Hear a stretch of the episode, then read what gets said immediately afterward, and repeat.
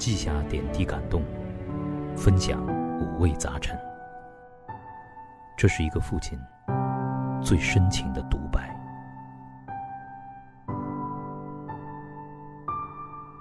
二零二零，磊哥亲子札记。大家好，这里是磊哥，非常高兴啊，又在亲子札记当中啊跟大家见面。现在呢，我们已经进入到暑期了。二零二零年的这个暑假啊，呃，注定是非常非常特别的，因为席卷全球的疫情啊，世界暂停，我们的孩子呢，先是被关在了家里啊，全都线上读书。然后呢，当疫情稍微平稳一些呢，呃，开始呃有限的复课，紧接着就迎来了这个悠长的假期。假期嘛，就是应该让身心疏解的时刻。但是因为疫情，很多的家庭，包括孩子们，还是会有各种各样的忐忑。我到底要不要走出去啊？到底要不要去远方啊？有点害怕。但另一方面，我们的内心深处是不是也听到了荒野的呼唤呢？行走的课堂呢，从创立的那一天开始，就特别注重，呃，带着所有的孩子在自然和更大的天地当中收获成长。那么在二零二零年的暑假，行走课堂也推出了第四季《大美新疆一起去野》。这一次呢，行走课堂啊是携手中国的轻户外零售销售平台去野一起推出了这一季的行走课堂。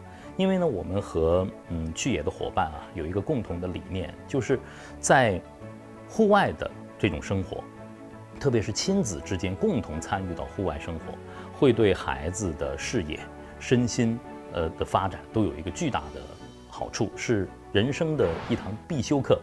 同时呢，户外生活也会让孩子们扩大他的视野，扩大他的心胸，看到一个更大的世界。呃，可能很多。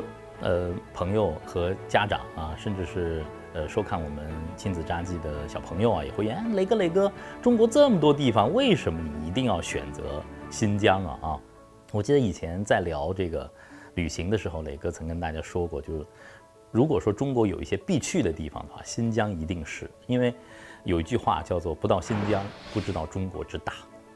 新疆占据了中国六分之一的。国土面积啊，这么大的一个大雄鸡的尾巴，你怎么能不到呢？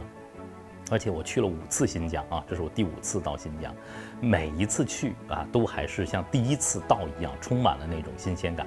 因为新疆实在太大了，你在新疆几乎可以看到你在世界各国旅行能够接触到的自然地貌。比方说，在新疆你会看到沙漠、戈壁、高原、雪山。会看到广袤的草原、牧场，啊，甚至呢，你会看到那种干涸的河滩，这些都是非常神奇的。在新疆旅行，在一天之内，你甚至可以感受到四季的变化，一天经历春夏秋冬的四季变化，这是新疆让人觉得有迷着迷，甚至让他觉得。哎呀，新疆是不是有毒啊？为什么去了一次之后还是想反复的再回到那里？呃，接受新疆的抚慰。这次呢，呃，磊哥和行走课堂的家庭和同学们，呃，到的是北疆的伊犁。还有一句话叫做“不到伊犁，不知新疆之美”。于是呢，在新疆最美的夏天，我们开始了这一次大美新疆一起去野的行走。嗯。磊哥，呃，迷恋旅行啊，是一位行者。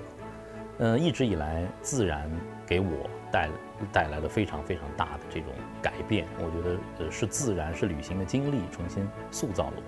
当我做了父亲，呃，朗月渐渐成长的时候，我也力所能及吧，呃，在我尽我所能的情况下，带着他们去到更远的地方。因为我自己内心相信啊，这个孩子们走得远，他就能够。看得更远，他的心胸就会更加的开阔。这次我跟行走课堂的呃小朋友同学们说，我说磊哥希望你们带着两张地图去旅行去行走，一张就是世界地图。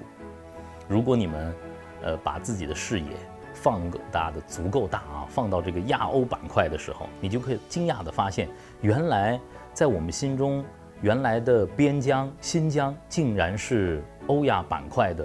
中心呢，这里就是曾经的丝绸之路的枢纽，这里充满了多民族文化的交汇，东西方文明在这里的碰撞。同时呢，当你放大视野去从世界看中国的时候，磊哥希望你在行走的过程当中呢，也回到我们的脚下，从中国再去看看世界。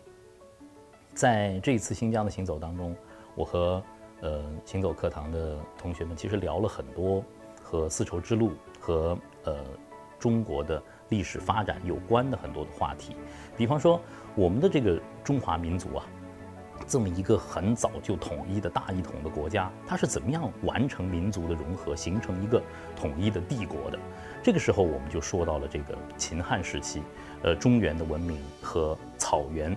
民族之间的这种碰撞啊，中原和匈奴之间的这种碰撞、融合和平衡，孩子们提了非常多的问题啊。为什么这个长城会建在这个地方啊？它其实受到了很多的地理的限制啊。四百毫米的降水等量线是一个自然的控制。你看看这些话题，如果你不在行走过程当中，可能这些问题你永远都不会去问。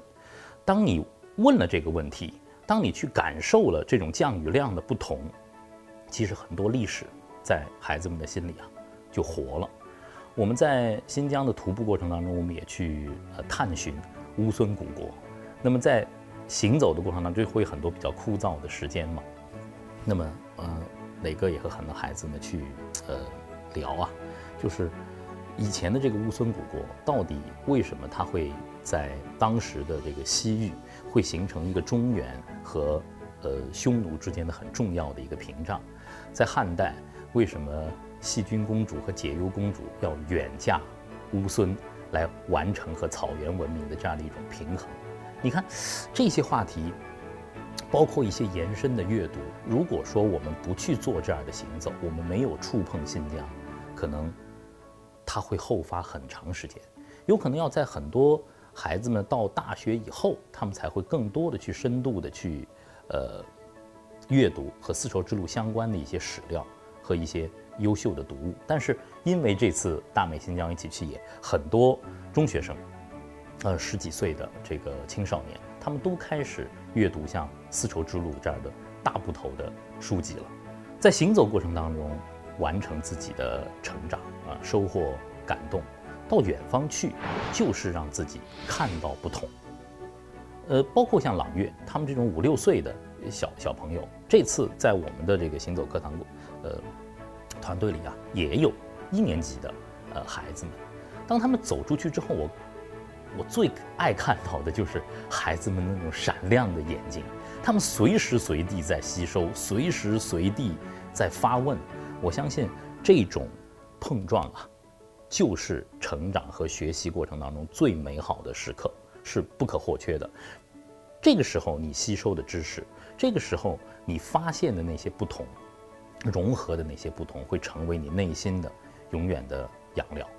所以在呃二零二零年的第四季的行走课堂过程当中呢，我希望孩子们去细细的呃品味远方和大城市生活的不同，同时呢。也真正的通过行走，呃，通过这些旅行当中的经历和自己的碰撞，发现真正的自己。同时，磊哥还想，呃，我们总希望自己的孩子在长大之后，成为一个有阅历、有经历的人，同时他能够爱自己的祖国。怎么样告诉孩子要爱自己的祖国？所有的文字上的、呃，书本上的标语和口号都不能让一个人真正的爱上自己的祖国。只有通过行走，你爱的是这片土地。和这片土地上生生不息的世代繁衍的这些不同的人，这些人民和这些人民本身的那那种善良，我想，这就是行走最大的意义了。孩子们会通过远方的风景和自己行走的经历，真正的爱上我们脚下的这片土地。他们会成为一个未来根植在中国的传统文化当中，同时又放眼世界的人。在未来的这个几期的亲子札记当中呢，磊哥将会更多的和您去分享二零二零，呃，大美新疆一起去野这一季研学的我们的一些经历和感悟啊，甚至是很多的尴尬。期待下期亲子札记，我们再见。